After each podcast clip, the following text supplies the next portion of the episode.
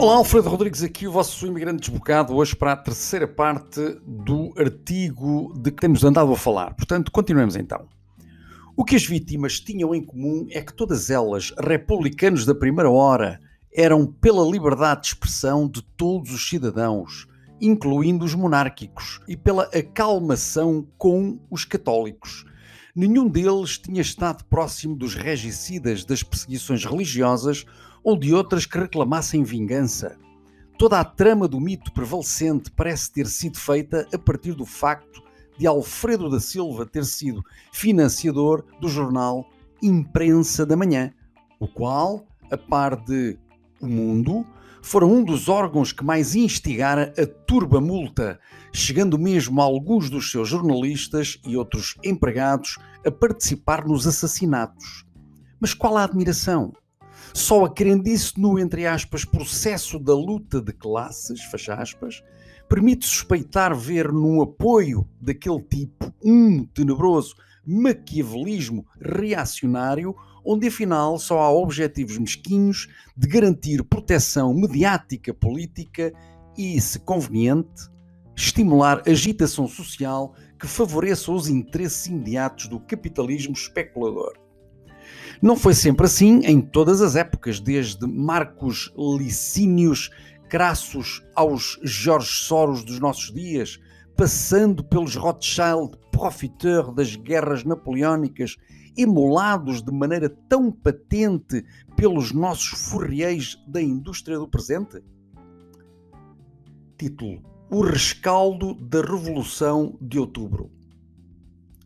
Por reação à repulsa popular gerada pelo extremismo e pela selvageria da Noite Sangrenta de 19 de outubro, o governo da Junta Revolucionária demitiu-se duas semanas depois, carregando com ele o peso da responsabilidade moral pela matança. Mas Cunha Leal, no funeral de Granjo, dirá que, entre aspas, o sangue correu pela inconsciência da turba, a fera que todos nós e eu assolamos que anda à solta, matando porque é preciso matar. Todos nós temos culpa. É esta maldita política que nos envergonha e salpica de lama. Fecha aspas. Por seu lado, Raul Proença escreverá na Serra Nova que, entre aspas, mais uma vez a mais perigosa das utopias levou este país à epilepsia da desordem. Fecha aspas. Entretanto, como sempre acontecer em momentos de maior agitação política ou comoção social, a Inglaterra, a França e a Espanha tinham enviado navios de guerra para proteção das suas representações e dos seus súbditos. E por cá permaneceram durante 25 dias, numa clara afronta à soberania nacional. E só saíram depois do governo, que sucedeu ao de Coelho, ter anuído a um dictate dos três países corria até entre alguns criativos apoiantes, entre aspas, democráticos, a ideia de que fora a Espanha a sobernar os revolucionários assassinos para provocarem o caos e a anarquia para que o país vizinho tivesse condições internacionais favoráveis a uma intervenção armada. Na cena política portuguesa de então, nem a estupefação causada pela, entre aspas, noite sangrenta impedia a violência de continuar. A 31 de outubro, o consulado americano em Lisboa foi atacado à bomba por anarquistas que protestavam assim contra a condenação à morte de Nicolas Sacco e Bartolomeu Vanzetti no estado americano do Massachusetts. O Comitê Federal das Juventudes Sindicalistas tinha então como secretário-geral Fernando de Almeida Marques e dele faziam igualmente parte militantes como Raul dos Santos, José Maria Esteves e David de Carvalho.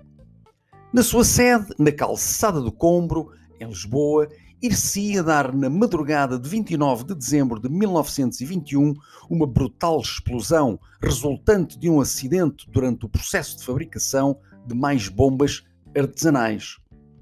No meio de toda esta agitada comoção, acabou por ser encarregado de formar novo governo o ministro das colónias do Executivo de Missionário, o coronel Carlos de Maia Pinto, vindo a tomar posse a 5 de novembro.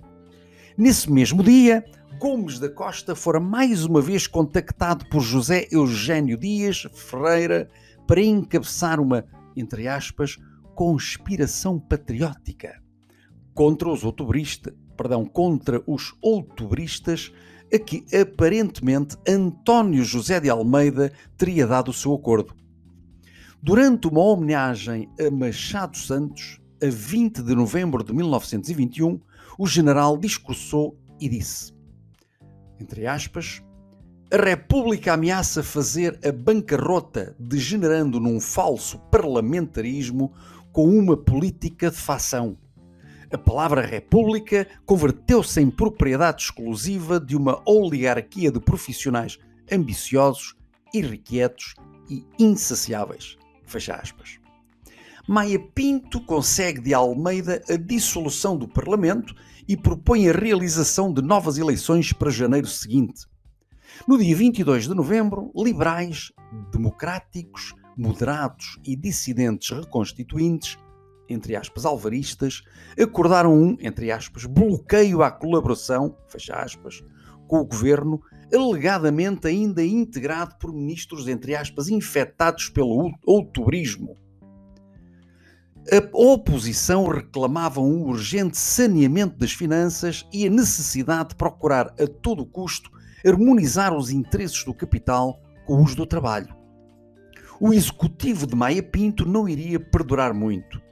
Após 41 dias no poder, cessaria funções a 16 de dezembro de 1921 para dar um golpe final no período revolucionário, tirando partido da estupefação e do repúdio que ainda perduravam no país sobre os acontecimentos da Noite Sangrenta, António José de Almeida resolve que é a altura de ir buscar gente não afeta ao outubrismo.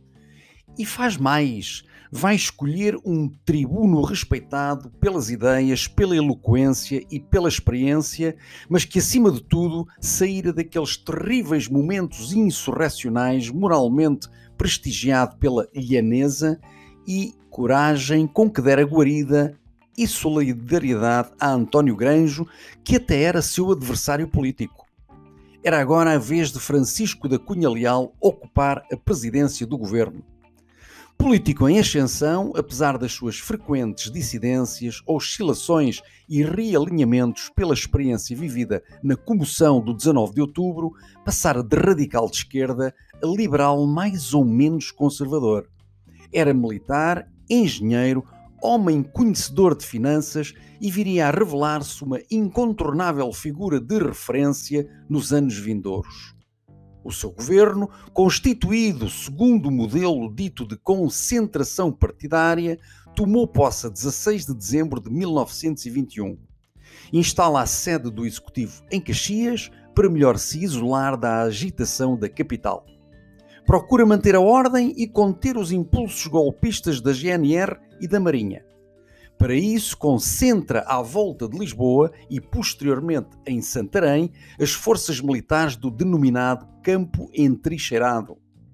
Quando, a 27 de dezembro, começam a circular com mais intensidade boatos de uma nova revolta, Cunha Leal decide chamar Gomes da Costa para esfiar a tropa, com Abílio Valdez de Passos e Souza como chefe do Estado-Maior. Mas o indomável Gomes da Costa não se deixa convencer nem manipular pelo governo.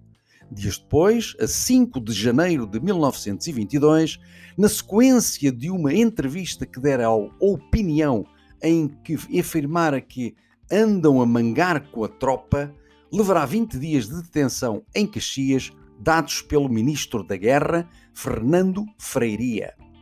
Sintomaticamente, para fugir às trapalhadas golpistas em que o procuravam envolver Dias Ferreira, Vieira da Rocha, Jacinto Simões ou Pedro Fazenda, Gomes da Costa irá procurar obter uma comissão nas colónias.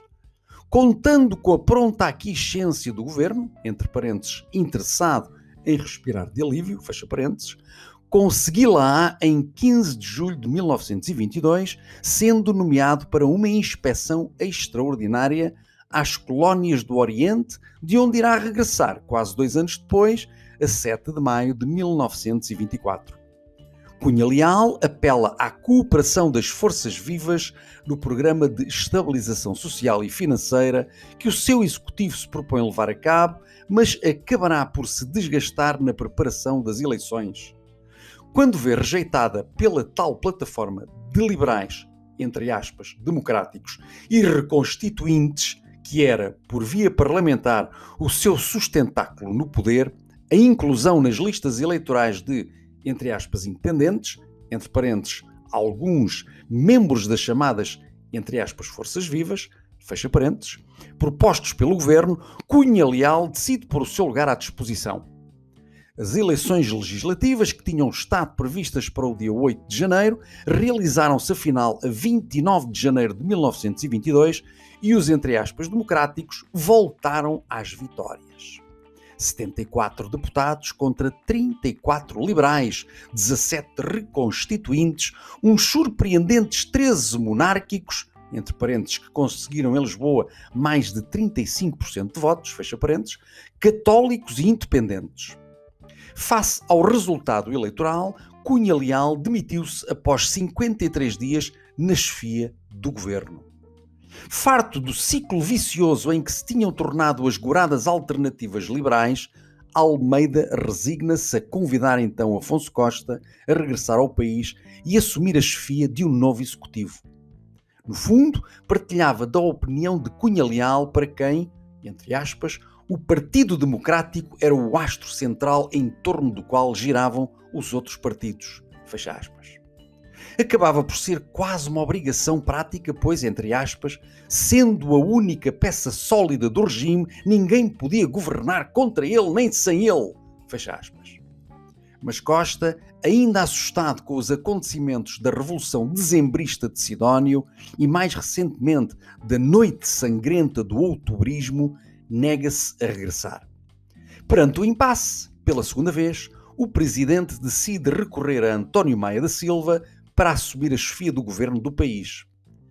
Antigo cabecilha da Carbonária e então vice-grão-mestre do Gol, dotado de uma inquestionável manha política, entre aspas, honesto mobilizador de desonestos, fecha aspas, após a posse, em 6 de fevereiro de 1922, procurou desenvolver um pendor conciliador de centro-esquerda consciente de que Portugal estava farto de tragédias, de violência e de instabilidade radical, mandou retirar à GNR as armas pesadas e a obrigou-a a uma cura de emagrecimento, reduzindo-lhe os efetivos de 14.341 para 9.627 homens.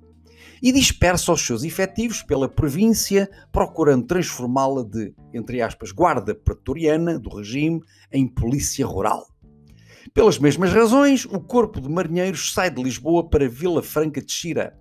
Em compensação, Silva encostou-se ao exército, duravante entendido como galante da ordem e da autoridade na vertente interna. É provável que as alterações outubristas tenham calado fundo na consciência do veterano conspirador carbonário, como acontecera efetivamente com Cunha Leal. Para ele, como para muitos correligionários seus, o inimigo interno mais perigoso já não eram os desavindos monárquicos ou os, entre aspas, caciques clericais, fecha aspas, mas os, entre aspas, revolucionários vermelhos, fecha aspas, emuladores dos bolcheviques. Para melhor os controlar, a 21 de outubro de 1922, a Polícia de Defesa Social, criada e colocada na dependência do Governador Civil de Lisboa, por Cunha Leal, dois dias antes de se demitir, passará a designar-se por Polícia Preventiva e de Segurança do Estado. No Parlamento, que reabrirá 23 de fevereiro, Cunha Leal pede o restabelecimento da pena de morte. E o governo do antigo carbonário Silva, no meio dos ecos das bombas e atentados da Legião Vermelha, e das múltiplas ondas grevistas promovidas pela CGT e pelo recém-surgido PCP, na tentativa de fechar algumas frentes de acosso, já namoriscava com alguns setores da Igreja. Aparentemente, parecia ter terminado a epilepsia da desordem a que Raul Proença aludira. E termina aqui o ensaio de que eh, aludimos logo no primeiro episódio, que foi feito por José Luís Andrade, sobre os 100 anos que se cumprem sobre os acontecimentos revolucionários de 19 de outubro de 1921. Espero que tenham gostado. Para ti que não gostaste, recomendo-te que vade in asinum pervenit. Forte